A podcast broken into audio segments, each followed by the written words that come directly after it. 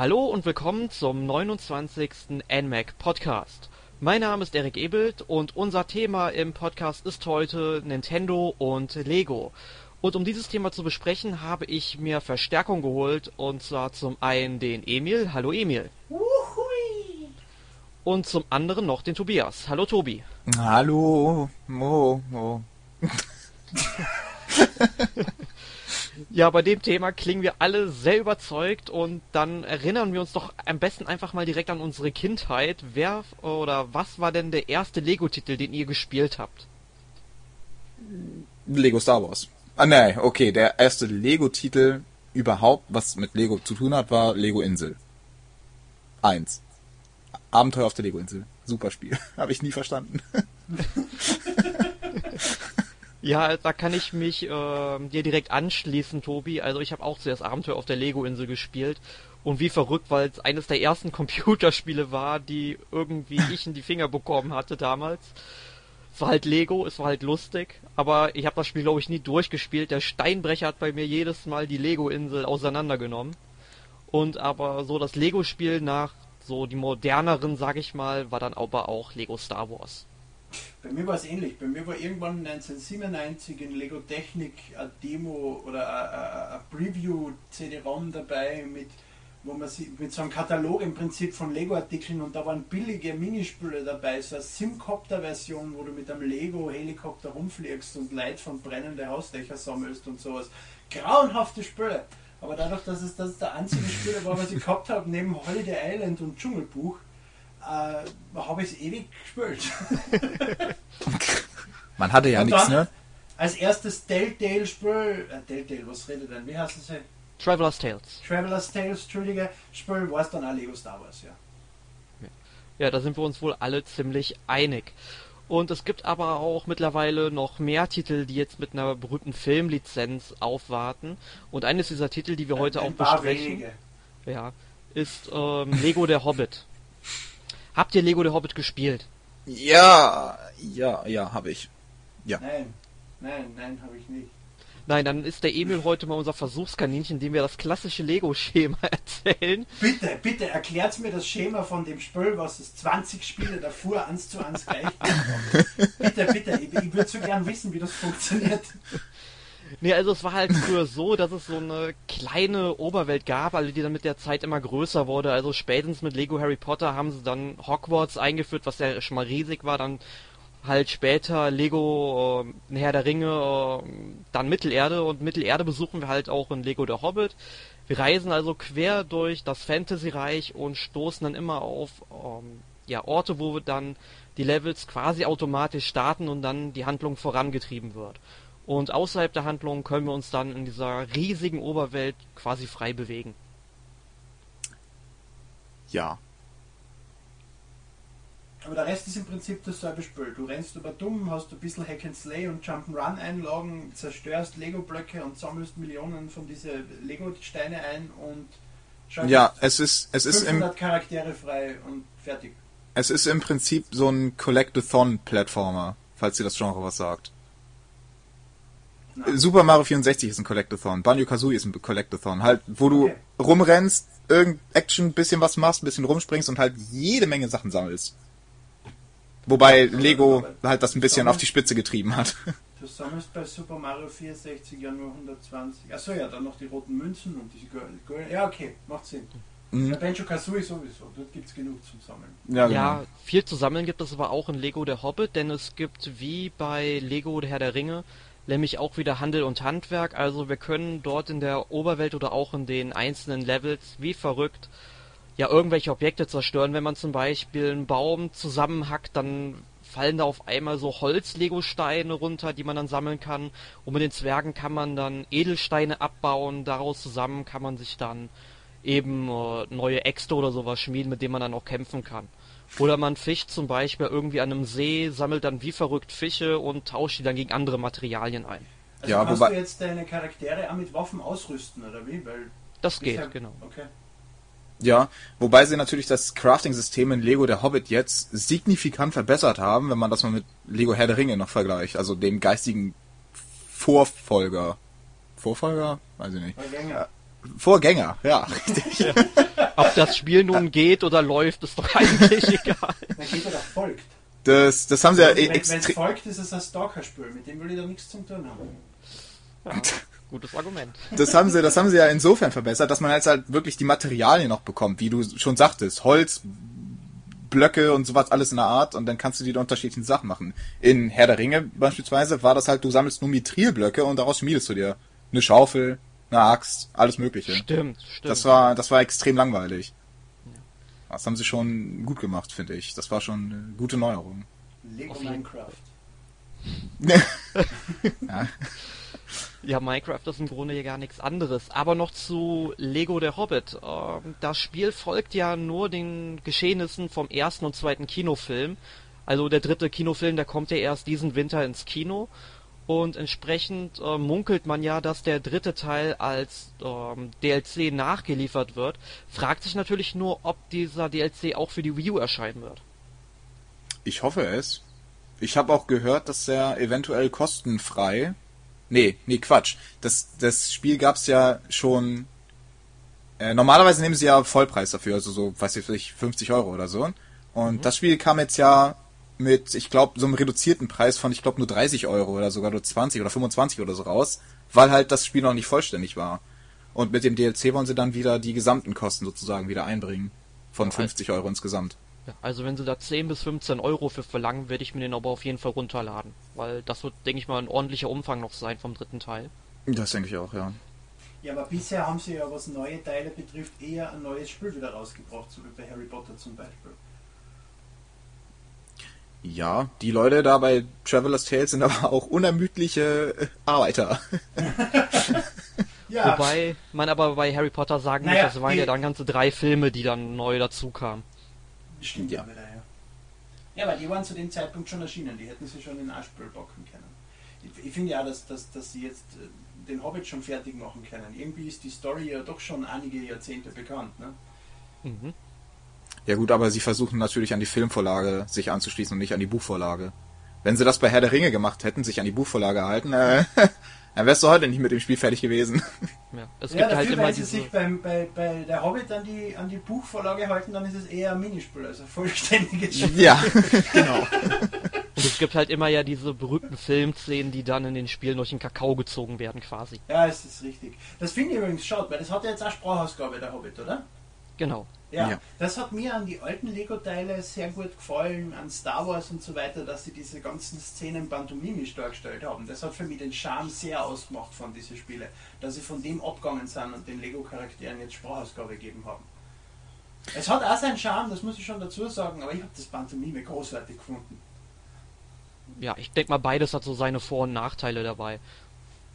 Ja, also wobei ich sagen muss, ich finde das nicht so schlimm, dass sie jetzt, ich meine, solange sie auch Originalstimmen aus dem Film benutzen, äh, finde ich das eigentlich sogar ziemlich gut, wenn sie das machen, weil in City, Lego City Undercover hat man auch gemerkt, dass das durchaus funktioniert, wenn Lego-Spiele eine Sprachausgabe haben Ja. und sie können trotzdem noch lustig sein. Nein, es ist, es ist definitiv notwendig, eine Sprachausgabe oder zumindest einen Text zu verwenden, wenn du eine Story erzählen willst. Diese Pantomimen-Geschichten waren ja eher Fanservice für Leute, die die Szenen schon kennen, die dann halt drüber lachen, weil die Lego-Figuren irgendwas Lustiges damit machen. Aber einer, der es nicht kennt, hat in dem im Prinzip nicht folgen können. Genau. Und äh, Tobi hat jetzt gerade noch etwas Wichtiges angesprochen mit den richtigen Stimmen aus den Filmen. Da fällt mir nämlich jetzt direkt nochmal kurz als Exkurs ähm, Herr der Ringe, die Abenteuer von Aragorn ein, wo sie halt zumindest nicht im Deutschen nicht alle Stimmen gehabt haben.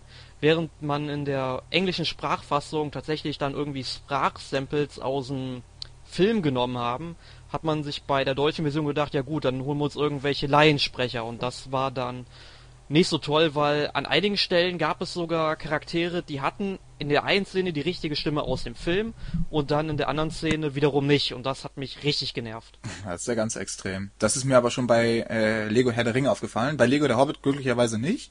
Aber bei Lego Herr der Ringe ist mir genau sowas auch aufgefallen, dass halt manche Charaktere Originalstimmen hatten, die hat man direkt erkannt und hat sich gefreut und andere hatten so, wer ist das? Ich kenne ihn nicht. Das war schon komisch dann irgendwie. Ja, dann darf man halt Spiele nicht auf Deutsch spielen. Das versuche ich sowieso zu vermeiden. Ja, ja. Zumindest nicht, einige nicht, ja. Ja, ich meine, äh, The Delicate Venture, was in Deutschland erzeugt worden ist und die deutschen Stimmen original sind, spielt man natürlich auf Deutsch, aber beim Rest versuche ich es eigentlich zu vermeiden. Mhm. Gut, naja, denke, aber es hat ja Tobias vorher schon Lego äh, genau. City Undercover angesprochen.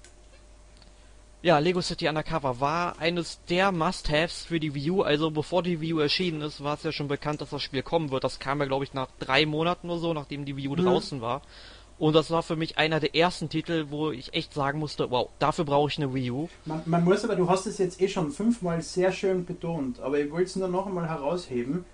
Die Wii U-Fassung, wir sprechen hier nur von der Wii U-Fassung und nur die Wii U-Fassung ist großartig und gut. Ja, die ja. 3DS-Fassung brennt, brennt wunderschön. Das ist das Einzige, was man damit machen kann. Wenn am kalt ist, kann man sie anzünden. Das ist super. so wie bei Little Inferno, einfach alles in, in ja, Kamin genau. reinwerfen. Also, ja, äh, Lego City Undercover. Little Inferno, die Verbockung.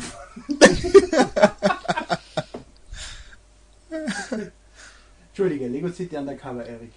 Genau, ist quasi ein ja, Lego GTA könnte man sagen. Also man hat wirklich eine ganz große offene Spielwelt. Überall fahren Autos rum, Passanten laufen rum und es gibt wirklich, also wenn man jetzt mal im Vergleich zu Lego The Hobbit sieht, unglaublich viel mehr noch zu entdecken, wie ich finde. Mhm. Und man läuft da einfach mal dann zwischen den Häuserschluchten, sag ich mal, umher und entdeckt dahinter irgend so einen kleinen ähm, Ansatz, wo man hinspringen kann. Man kommt zu einer neuen Plattform und ist auf einmal auf dem Dach und sieht dann, ah, da hinten gibt es so ein paar Lego-Steine, die ich mir holen kann.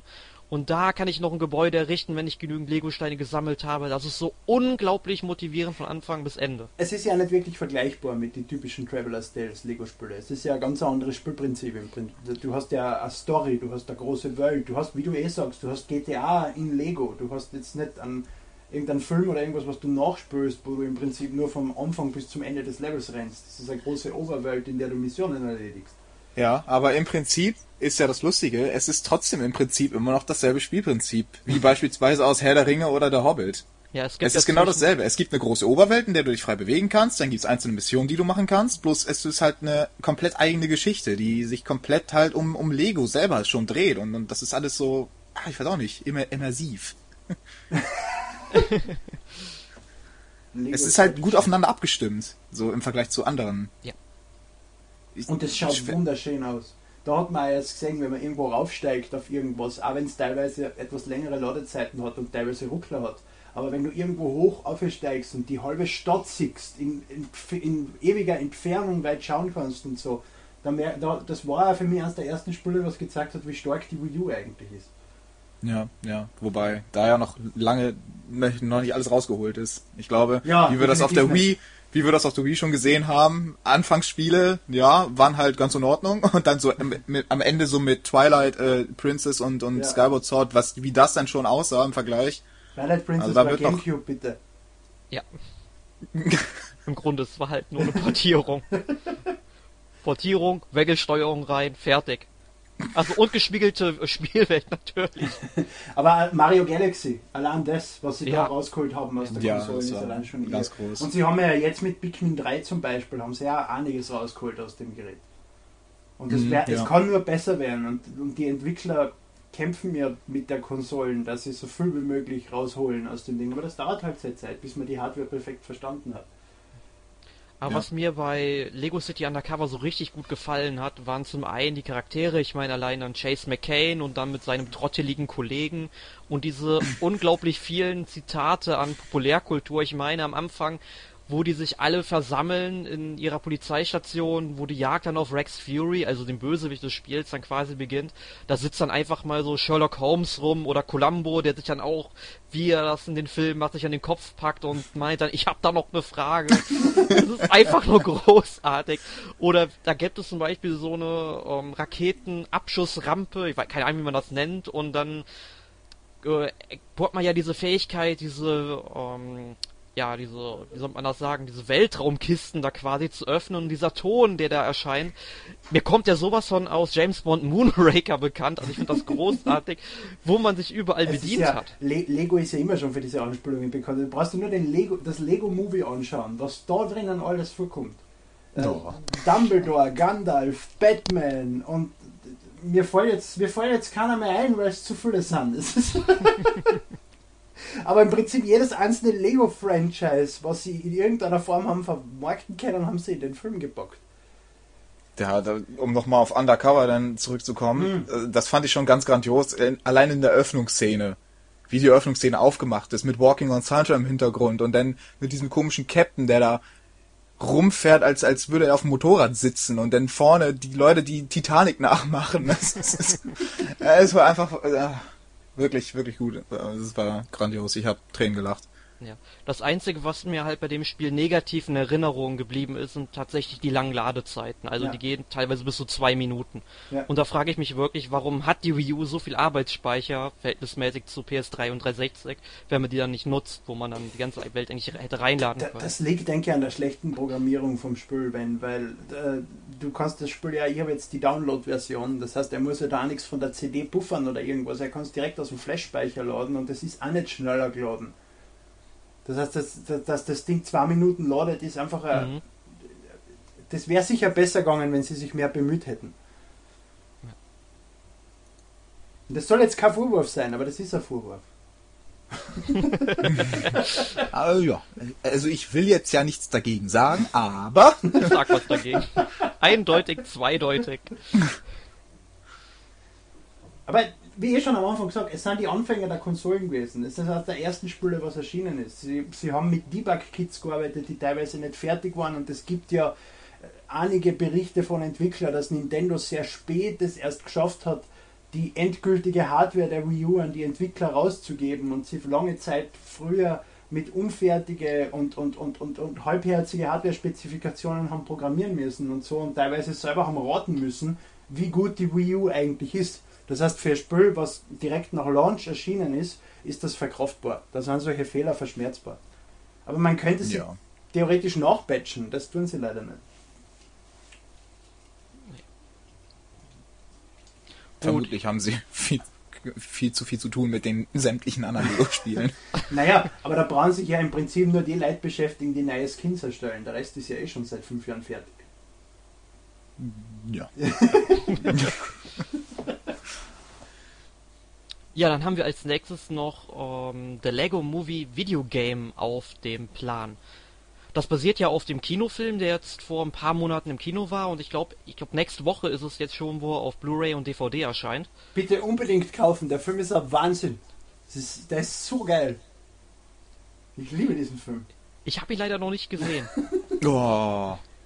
Oh, da hast du aber was verpasst. Ne? Ja, ich werde immer von der Kommilitonin irgendwie fast jeden Tag angesungen mit Everything is Awesome und ich bin schon Ohrform von dem Lied.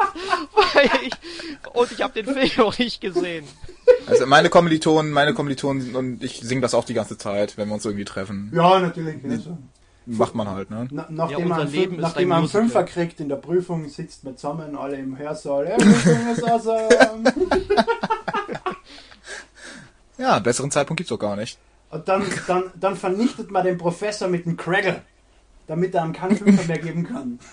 Ja, kann er sich ja nicht mehr bewegen. Klebt den einfach zum Tisch zurück. Fertig. Ja. Aber ihr habt ja den Film gesehen und du hast es ja auch gespielt, Emil. Ja.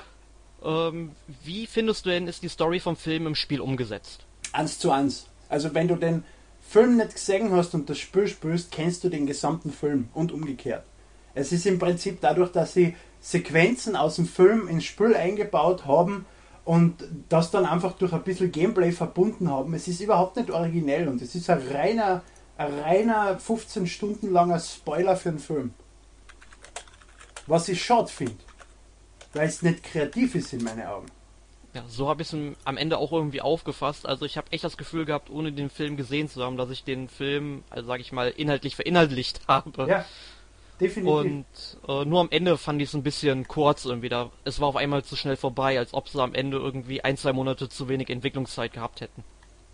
Und das ist ja sonst, also mir gefällt im Vergleich zu den anderen Lego-Spiele Lego Movie nicht so. Es ist diese, dieses neue Feature, dieses du, du hast ja jetzt wie im Film auch diese, diese Building Instructions, also diese, diese Hefteln, wo du siehst, wie es halt beim Lego auch dabei ist, wie du was zusammenbauen musst und musst dann im Prinzip Sachen fertig bauen. Statt dass du aber den Stein nehmen kannst und ihn selbst irgendwo hinsetzen musst du einfach nur aus einer Liste aus fünf Steinen den richtigen auswählen und der wird automatisch gesetzt. Das wirkt für mich wie so eine Mechanik für vierjährige Klangkinder. Da hätte ich Ja, mir definitiv mehr gewünscht. Ja, Ja, das aber- ist äh, bisher schon immer so ein kleines Problem der Lego-Serie gewesen, dass die Rätsel in Anführungsstrichen oder allgemeine Mechaniken halt extrem einfach gehalten sind. Ja. Meistens. Und das ist im Prinzip die einzige große Neuerung von dem Titel. Alles andere ist gleich wie Lego Star Wars. Du rennst rum, du zerhaust Sachen, du sammelst Gegenstände und hast halt dazwischen dann Videos aus dem Film. Ja, wobei man aber sagen muss, dass dieses Bausystem aber auch direkt in Lego der Hobbit auch nochmal verwurstelt wurde. Genau dasselbe, wieder mit diesem grauenhaften Mechanik. Genau mit diesem Ringmenü, wo du quasi eins Ah. auswählen musst. Aber ich find's halt gut, dass man sich teilweise wirklich beeilen muss, wenn man da noch viele Lego-Steine für kassieren möchte. Ja, aber was muss man sich denn beeilen, wenn du da einen Park hast und die Auswahl hast, ob du dort einen Baum hinstellst oder an Kosten? Was wirst du dort großartig hinstellen? Ja, es gibt aber manche Lego-Steine, die sehen ziemlich ähnlich aus. Das habe ich so das Gefühl gehabt. Da habe ich da schon ein, zwei Mal verklickt gehabt. Und dann kriegt man nicht mehr seine 20.000 Stats, sondern nur noch, weiß ich nicht, 5.000. Ja, aber das ist der, das, der einzige Grund, warum du den Fehler machst, ist die Hektik, weil du mehr Punkte haben willst. Es ist nicht so, weil du, weil es kompliziert war, das Rätsel Das zu nicht. lösen. Nein. Du bist da einfach zu schnell sicher, weil du da denkst, das muss ich schnell schaffen und das ist ja eh so leicht, das kann gar nichts anderes sein. Das ist Ja, eher die, daran die, die, die, die eigene Faul und Dummheit, die dann zum Fehler führt, als die Komplexität des Spiels. Aber ich muss sagen, ohne den Film jetzt gesehen zu haben, gefiel mir das Spiel eigentlich gut, weil es halt im Grunde fast genau dasselbe war für mich. Ja, was halt auch schade ist, ist die 3DS-Fassung. Dadurch, dass die, die, die, die, die, die, die zerteilt im Prinzip das Spiel in ganz, ganz viele kleine Abschnitte, die immer so 5 bis 10 Minuten dauern. Es gibt kein Reset, wie du es jetzt im Spiel, in die, das Hauptspiel erkennst, wenn du dort irgendwo runterfallst, wirst du einfach wieder zum Rand zurückgesetzt und verlierst ein paar Punkte.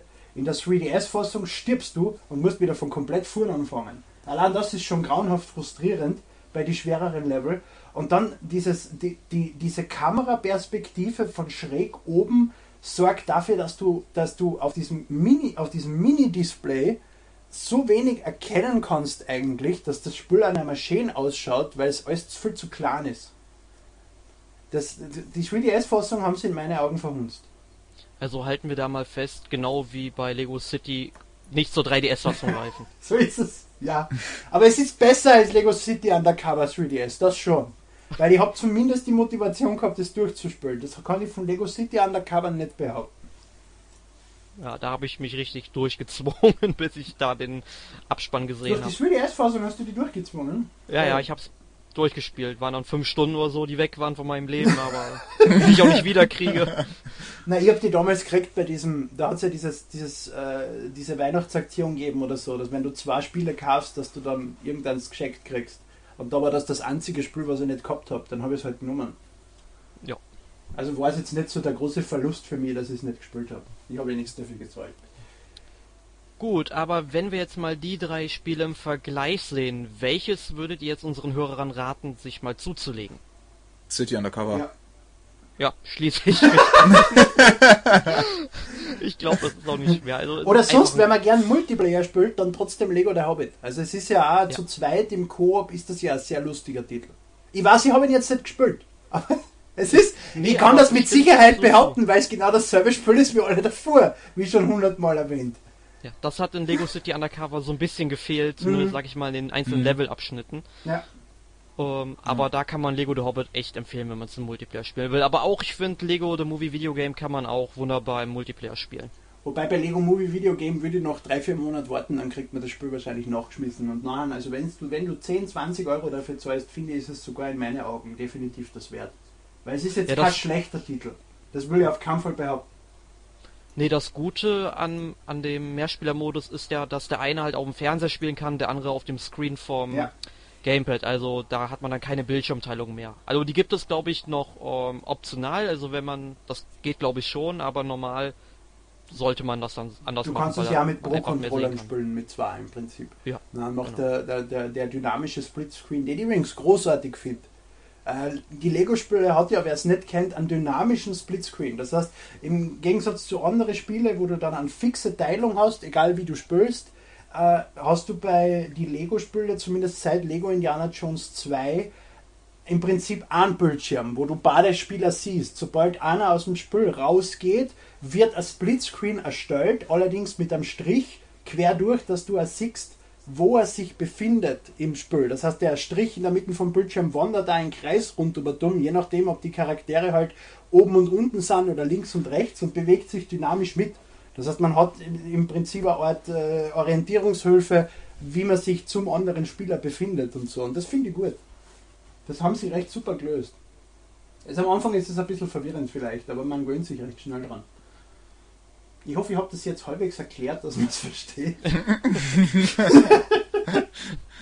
es ist schwer zu erklären. Probieren geht über Studieren. Ja, genau. Ja, also besser als, als ein Strich, der sich hin und her bewegt, könnte ich es jetzt auch nicht beschreiben.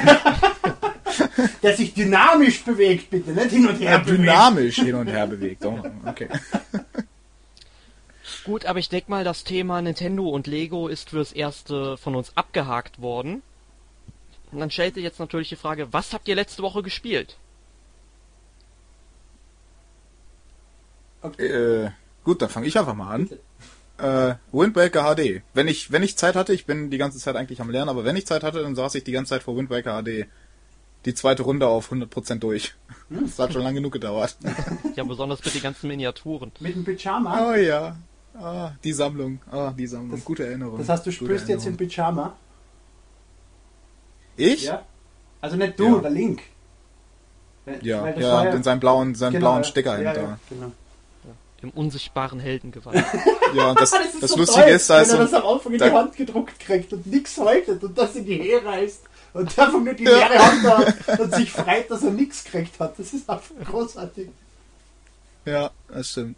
Wobei es gibt einen lustigen Fehler im Spiel, wenn man diese magische Barriere einsetzt oder wenn man nach unten nach Hyrule in, unter Wasser da nach Hyrule kommt, Mhm.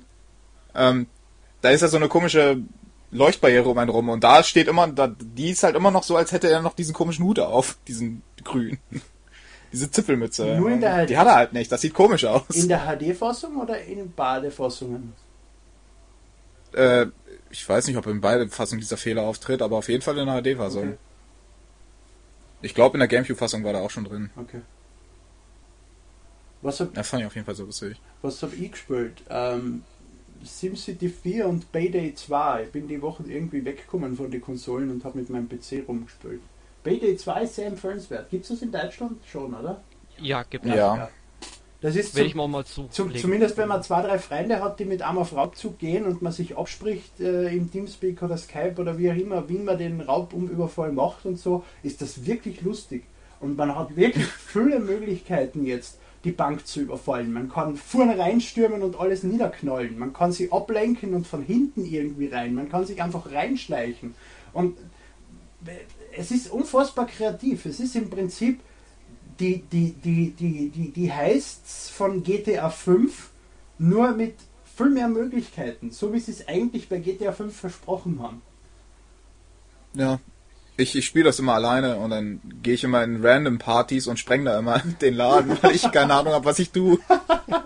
Und es gibt jetzt einen, es gibt, Jeder Bankraub braucht irgendwie so einen Psychopath. und es gibt jetzt einen neuen Download-Content, da spielt Giancarlo Espinosa, also der Bösewicht aus Breaking Bad. Der, wie, wie, wie hat er geheißen? Der Gus Fring, Gustavo Fring, spielt dort einen Zahnarzt, der, der eben versucht, den, den Hauptspiel, Hauptdarsteller aus BD2 auf seine Seiten zu ziehen und zu erpressen, dass er für ihn Banken überfällt und so. Und da gibt es diese äh, Echtzeit, also echt gefilmten Sequenzen mit Giancarlo Espinosa, der im Prinzip genau denselben Charakter spielt wie im Breaking Bad. Aber es ist einfach so großartig, wenn der in dem Spiel auftaucht und man freut sich so richtig. Ja, Erik, mehr habe ich nicht gespielt. Ah, Ja, ah, ah, Hearthstone. Ich hab schon drauf gewartet, dass, dass es kommt.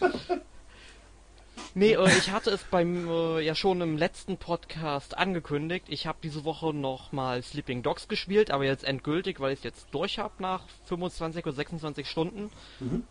Ist ein echt tolles Spiel, kommt, sage ich mal, handlungsmäßig vielleicht nicht unbedingt an GTA 4 oder GTA 5 heran, aber äh, macht auf jeden Fall Spaß. Also wer solche Hongkong-Actionfilme mag, der wird mit dem Spiel echt sehr zufrieden sein. Und dann habe ich diese Woche noch von Game of Thrones das Spiel angefangen. Spielt halt quasi noch vor der ersten Staffel, beziehungsweise vor dem ersten Buch. Und äh, ja, mehr weiß ich halt noch Ist nicht. das nicht schlecht? Das, also mir, also es ist jetzt nicht Also so von den Kritiken her, Mann, jetzt hat das nicht schlechte Kritiken gekriegt wie je, ich glaube, das hat so gut wie jedes äh, Videospiel zu einem Film, außer die Lego-Spiele. Ich glaube, das hat so mittelmäßig, eine mittelmäßige Wertung bekommen, also 60, 70 Prozent, würde ich mal Okay. sagen. So würde ich es auch einschätzen. Es ist jetzt wirklich kein schlechtes Spiel, aber es geht halt schon, ähm, äh, besonders für halt die Serienfans, also für die lohnt es sich auf jeden Fall. Was ist das? Ein Hack and Slay, ein Adventure? Es ist ein Rollenspiel, also Ah, nichts äh, für dich. Rollenspiel. Nein, nichts für mich, das ist dann richtig. es ist allgemein Game of Thrones nichts für mich. Also. Aber man muss äh, schon sehr textgefeit sein, weil da kommen, wenn man Golden Sun kennt, also da kommen schon viele Texte vor, also in Game of Thrones kommen auch sehr, sehr viele Texte vor und verhältnismäßig wenig Kämpfe. Also es ist halt weniger, ja, Aktion, aber man kann halt auch in den ganzen Dialogen auch ein bisschen variieren, was man jetzt nun sagt, ob man jetzt sich länger mit den Charakteren unterhält oder das einfach abbricht, weil einem das Leiden der anderen ja überhaupt nichts angeht. also es ist wie Kingdom Hearts. Du tust da Dreiviertelstunde bla bla und kämpfst dann fünf Minuten und hast dann wieder Dreiviertelstunde bla bla. Ja gut, Kingdom Hearts habe ich bisher noch nicht gespielt. Ich hab's mal gerade mit alle Kingdom Hearts Fans. Nein, ich bin großer, Drohbriefe bitte an.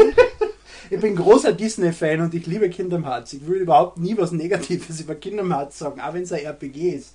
Aber es ist, man muss es, man, es muss einem klar sein, es ist ewig lang an Sequenzen, sei es jetzt im Spiel oder, oder pre-rendered oder eben gescriptet und dann kämpft man ganz kurz und nachher ist wieder eine Sequenz. Also es ist jetzt kein großartig aufwendiges Spiel vom Gameplay her.